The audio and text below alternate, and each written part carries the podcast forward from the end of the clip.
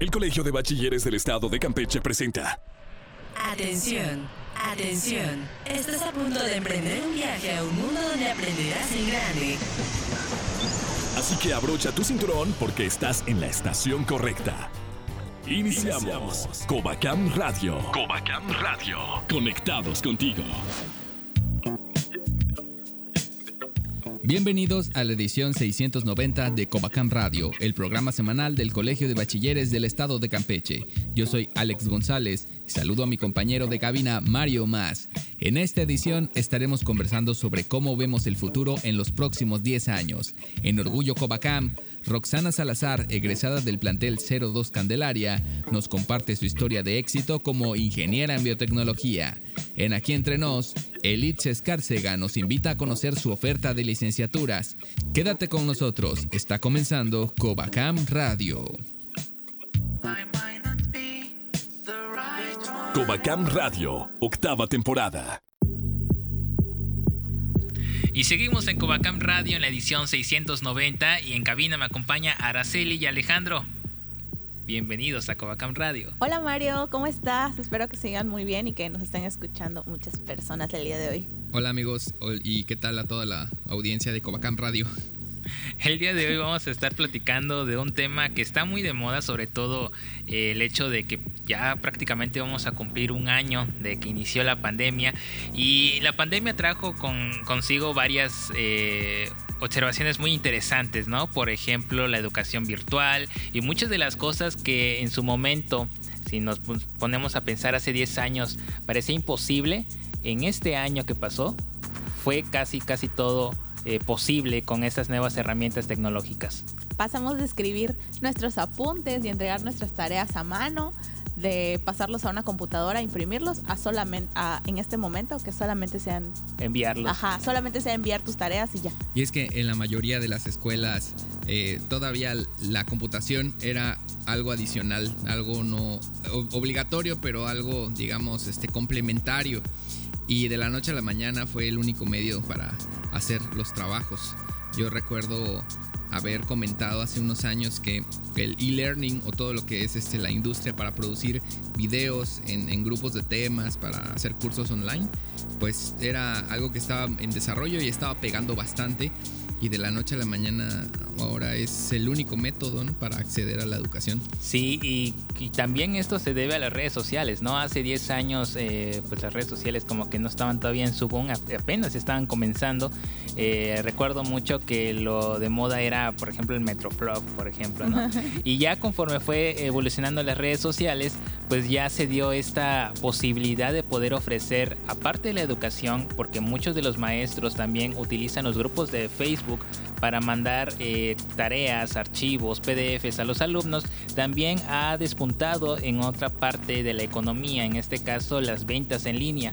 Creo que las redes sociales también juegan un papel muy importante y si nos pasamos años, años más atrás, eh, recuerda una de las, de las caricaturas que tal vez ustedes también recuerdan, los supersónicos, donde se mostraban ciertos aspectos que si los vemos ahora son una realidad, ¿no? Por ejemplo, el trabajo en línea, eh, la consulta del médico en línea, eh, y por ejemplo un robot que es como una sirvienta y, y pues bueno, esto ya también ocurre en partes de Japón. O sea, es muy interesante cómo todo esto ha evolucionado. Y algo que decías acerca de las redes sociales es muy importante porque también nos han ayudado en la educación. Muchos maestros de manera creativa han buscado todos los recursos que tienen eh, eh, disponibles como el Facebook, como eh, Instagram e incluso TikTok. Que TikTok. TikTok es algo que está muy de moda, que este 2020 fue, fue de gran ayuda también en la parte de educación. A mí me ha pasado que a veces eh, mientras estoy viendo TikTok, me aparecen cosas educativas sobre cinco puntos que no sabía sobre tal cosa. Y es una manera de, de manera rápida, que son 60 segundos el máximo, de poder explicar algo muy muy eh, preciso acerca de un tema. Y yo creo que he visto que muchos maestros han hecho ese, ese tipo de, de retos con sus alumnos para poder compartir lo que han aprendido e incluso ellos dar parte de la clase. Yo creo que a todos nos da mucha curiosidad pensar en el futuro. Y si hace 10 años pensábamos que era imposible, que todos estuvieran en, en, sus hogares todo el día y desde ahí pudieras hacer todo, no lo hubiéramos creído. Entonces, eh, ahora cuando pensamos en qué podríamos estar haciendo en 2030, las cosas cotidianas, pues hay muchísimas opciones. A veces el futuro llega eh, no de una manera como lo vemos en las películas de ciencia ficción, sino pues más integrado a, lo que ya conocemos. No son este, avances en escalas muy grandes, sino son muy graduales. Por ejemplo, pensábamos en autos voladores y quizá lo que tenemos son autos eléctricos, ¿no? Que disminuyen su impacto en el ambiente y una tecnología que creo que va a estar muy presente como un electrodoméstico muy cotidiano dentro de unos años es las impresoras 3D. Creo que aunque era una tecnología hace cinco años que todavía era inaccesible, ahora vemos en las redes sociales, en TikTok, muchos eh, videitos de cosas que están haciendo cotidianas, que tienes una necesidad, buscas el plano y lo imprimes en 3D y ya tienes el artículo que necesitas. Y creo que eso tendría un impacto en la educación también este, muy, muy grande porque ya sea que un maestro te diera o te marcara hacer un, un modelo, cambiaría tu forma de pensar respecto a cómo salir y comprar algo cuando lo puedes fabricar para ti mismo. Y es que ahorita contamos con el Internet, pero antes, eh, en algunas contingencias sanitarias de épocas anteriores, lograron buscar eh, cómo solucionar eh, sus métodos de, enseñanza por medio de la televisión, por medio de la radio, porque hay cosas como la educación, la medicina y el comercio que no pueden parar, aunque haya una contingencia sanitaria. Sí, son muy esenciales para la vida cotidiana y, y entre ellos la educación, ¿no? Eh, estaba leyendo igual que para principios del siglo XX se implementaron lo que son las escuelas eh, abiertas, ¿no? Al aire libre. Eh, esto también para evitar una, una proliferación de tuberculosis que hubo en, esos, en ese entonces y pues fue un método que se, se adaptó y ahora tenemos la parte de la tecnología creo que sí es, es muy interesante saber qué, cómo nos va a deparar dentro de 10 años, ¿no? Eh, parece muy lejos, pero en 10 años pueden ocurrir cosas muy rápidas, ¿no? El Internet, eh, las redes sociales avanzan a mucha velocidad y, todos estos temas me recuerdan a un libro que, se los recomiendo que se llama El futuro del trabajo en la era de la automatización de Andrés Oppenheimer, que habla justamente de todo este, este rollo ¿no? de la, del futuro.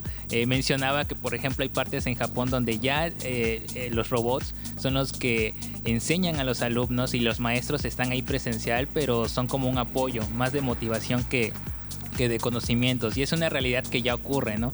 En la parte de la educación, ¿no? Así como existen varias cosas en la vida cotidiana que, que pues van a ir evolucionando, ¿no? Y que parece muy de ciencia ficción, pero ya es una realidad. Y una parte importante también de la educación son los maestros. Y algunas veces decimos, ¿cómo van a aprender los alumnos? Pero también tenemos que pensar que los maestros han puesto mucho esfuerzo y mucho, de su, y mucho tiempo para poder aprender a usar las herramientas necesarias para que los alumnos puedan aprender, para que ellos puedan facilitarle los materiales, puedan facilitarle la información y el conocimiento. Así que un aplauso para esos maestros. Creo que a algunos maestros les causa incertidumbre entrar a una nueva era porque no se sienten aptos o, están muy acostumbrados a, a los métodos tradicionales pero no sé si recuerdan la película de Charlie la fábrica de chocolates, cuando el papá de Charlie eh, pierde su trabajo porque lo reemplaza un robot, pero al final de la película él tiene trabajo porque ahora es el técnico que repara el robot que lo reemplazó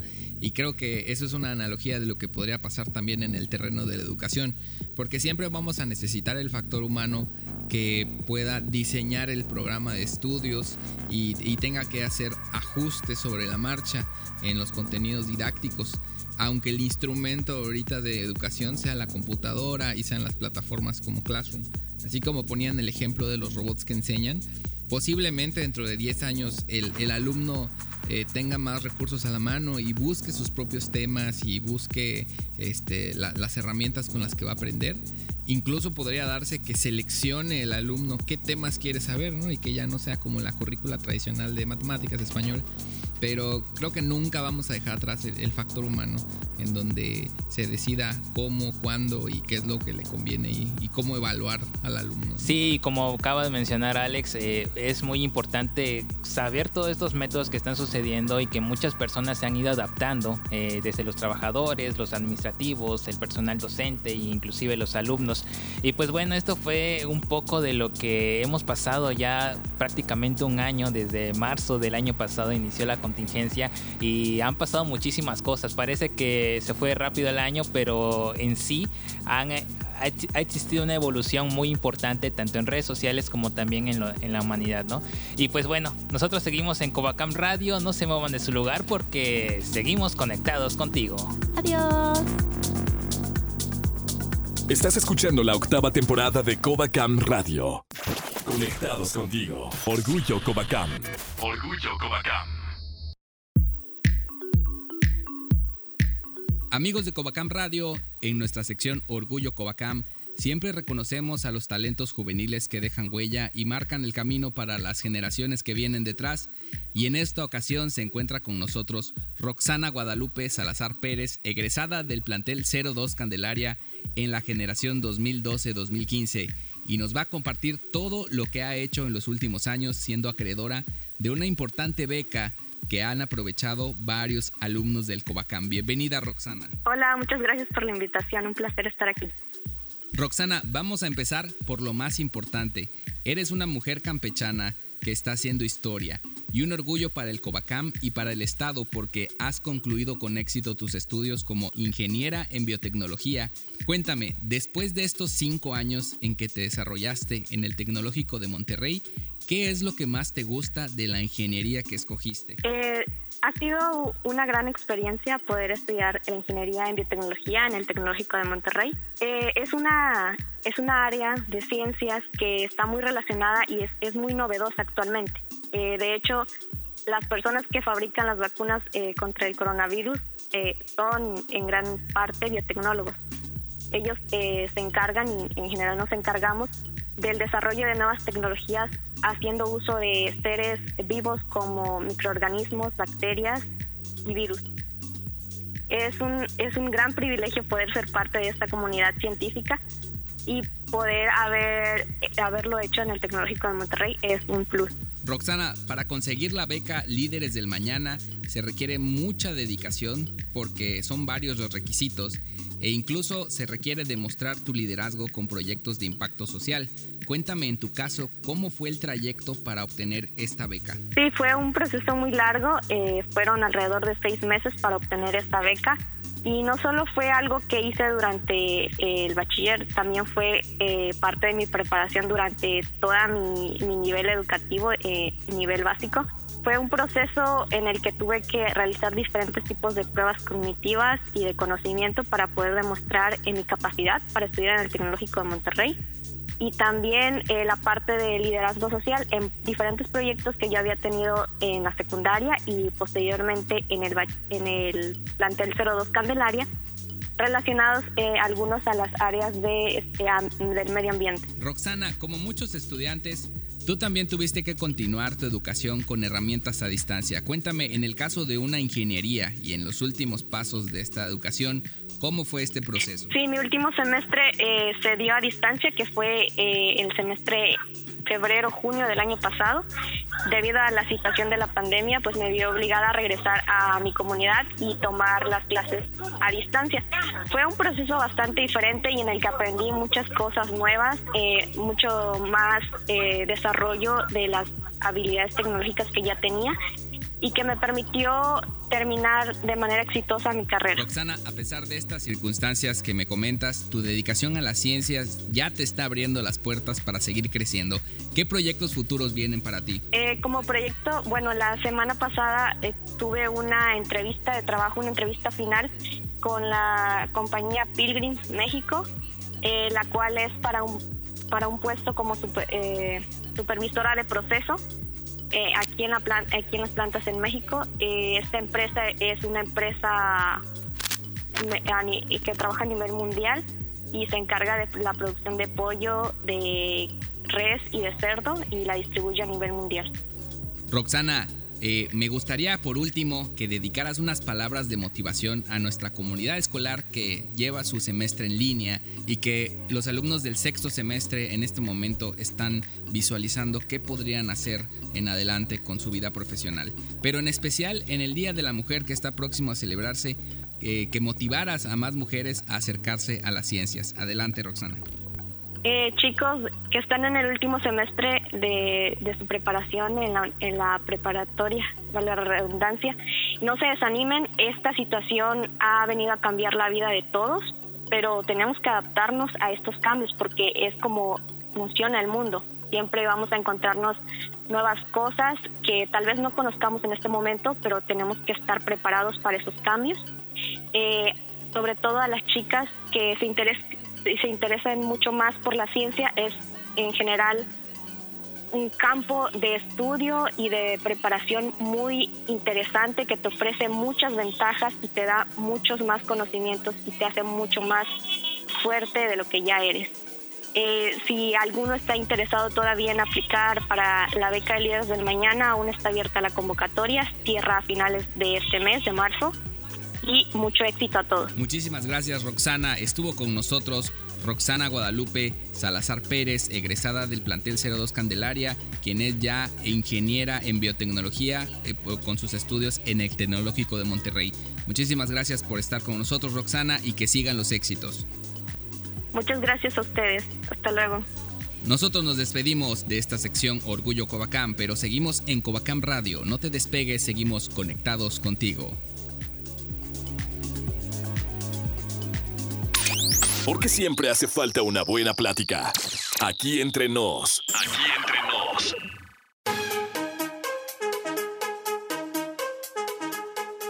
Seguimos en Covacam Radio y estamos ya en la segunda parte de la entrevista con los jefes de división de las licenciaturas del Instituto Tecnológico Superior de Escárcega. Doy la bienvenida a la maestra Alma Chávez Damián, jefa de división de la carrera de licenciatura en gastronomía, al licenciado Lázaro Oliver Montero Sarmiento, jefe de división de la carrera de turismo, y al maestro Carlos Alberto Castillo Ortegón, jefe de división de la carrera la licenciatura en administración. Ellos nos platicarán acerca de estas licenciaturas que se ofertan en el ITSE.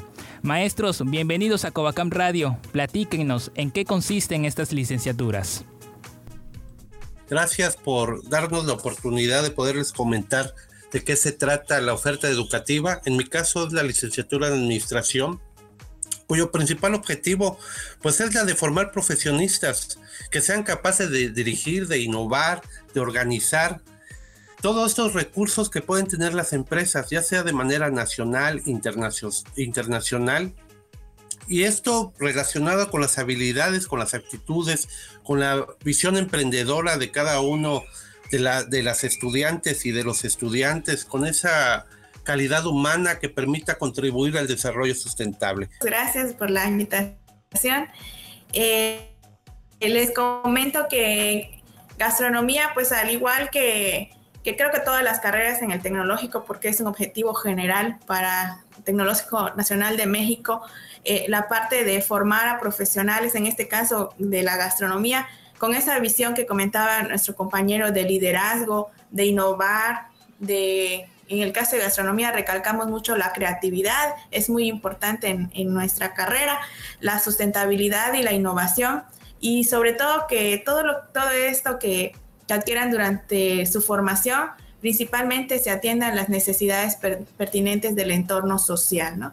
Eh, sí, buenos días, muchas gracias a todos por escucharnos. en el caso de, la licenciatura en turismo, eh, lo que buscamos y nuestro objetivo es sacar lo mejor de cada uno de, las y los estudiantes que estén dispuestos ellos a, a realmente conocer a su estado, conocer a su municipio, conocer a su país y una vez conociéndolo, presumirlo a cada rincón del mundo también formamos a jóvenes profesionistas eh, para que ellos más adelante puedan eh, eh, sorprendernos ¿no? con tantas y tantas cosas que tenemos para mostrarle al mundo entero lo maravilloso que somos como Estado. Nuestro objetivo viene siendo eso, sacar lo mejor de cada una de las personas saber en dónde estamos parados y después gritarlo al mundo entero. Excelente maestro. Sabemos también que muchos de los alumnos que ya se encuentran inscritos han pasado por diferentes etapas. Una de ellas es que han podido viajar, ir a otros lados, conocer otros lugares. ¿Qué actividades de formación van a tener los alumnos que ingresen a estas licenciaturas que ustedes están ofertando? Estas actividades pues tienen actividades deportivas, recreativas, culturales, en lo que conllevan los créditos complementarios. Tienen viajes de prácticas que dependiendo de eh, hoy sí de en qué semestre eh, estén, es la posibilidad de, estar saliendo, es de manera local, regional y nacional. Se realizan estos, estos viajes de prácticas pues para que puedan conocer algunos, eh, cómo se desempeñan algunas empresas de este lado del capital humano como procesos de producción, de dirección, etcétera. Por supuesto, de manera general realizamos viajes de prácticas a distintos estados, como comentaba mi compañero visitas a empresas, no solo para conocerlos, sino también para interactuar, para hacer esas prácticas ahí en otros lugares, como por ejemplo se han visitado eh, José Cuervo, viñedos en, Guanajuato, las haciendas cacaoteras, dependiendo de la asignatura, dependiendo del semestre en el que ellos cursen, pues serán las visitas que, que se programan para para visitar otros lugares y otras empresas? Eh, bueno, en la licenciatura eh, en turismo, eh, la verdad que es muchísimo, muchísimo trabajo de campo. Los jóvenes, al igual que en administración y que en gastronomía, también salen, salen a, diferentes lugares a hacer recorridos, a explorar, a, a conocer lugares nuevos, conocer y reconocerlos sobre todo. Hemos tenido la oportunidad de hacer eh, proyectos integradores y viajes de prácticas a diferentes estados de la República, eh, mayormente aquí en la, en la península de Yucatán, eh, hacia la Riviera Maya también. Y los jóvenes en verdad que aprovechan muchísimo este tipo de experiencias. No podemos presumir algo, no podemos hablar de algo si primero no lo conocemos. Muchas gracias maestros por su tiempo y sobre todo darle a conocer a los jóvenes del Covacam acerca de las licenciaturas que ofertan en el Instituto Tecnológico Superior de Escárcega. Y recuerden también que podrán encontrar más información en la página web www.escárcega.tecnm.mx o en la página de Facebook TecNM Campus Escárcega. Allí encontrarán el proceso de admisión y los requisitos para obtener tu ficha. Nosotros seguimos en Covacam Radio, seguimos con conectados contigo. Estás escuchando la octava temporada de Covacam Radio. Amigos, llegamos al final de la edición 690 de Covacam Radio. Te invito a suscribirte a nuestro podcast en Spotify o buscarnos en Google Podcast para escuchar de nuevo este programa. Además, síguenos en nuestras redes sociales oficiales, en Facebook, Twitter e Instagram y encuéntranos como Covacam-oficial. Yo soy Alex González y me despido a nombre del equipo de Covacam Radio. Gracias a todos los que hacen posible la transmisión de este programa. Nos escuchamos. Hasta la próxima.